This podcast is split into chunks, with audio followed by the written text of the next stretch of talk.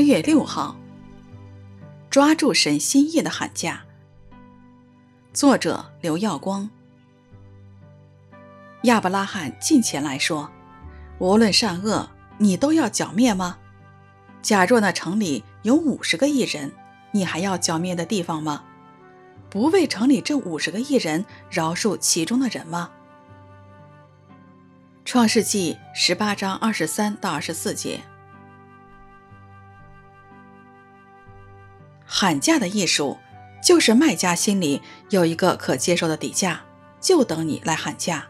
讨价还价之间，看买家能不能喊到卖家心中的价位。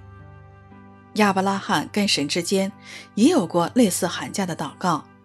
当神告诉亚伯拉罕要查看索多玛、蛾摩拉的罪恶是否属实，亚伯拉罕心中马上想到侄子罗德一家就住在那里。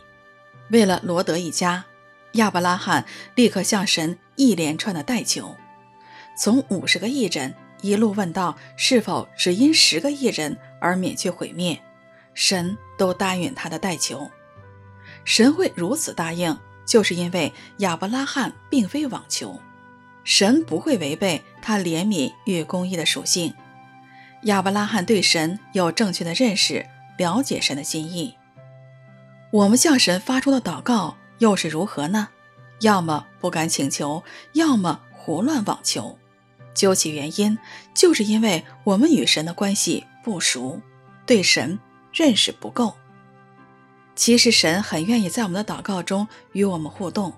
我们若能按照神的心意大胆寻求，就能够蒙神垂听，真实的经历神。亚伯拉罕近前来说：“无论善恶，你都要剿灭吗？假若那城里有五十个异人，你还要剿灭那地方吗？不为城里这五十个异人饶恕其中的人吗？”创世纪十八章二十三到二十四节。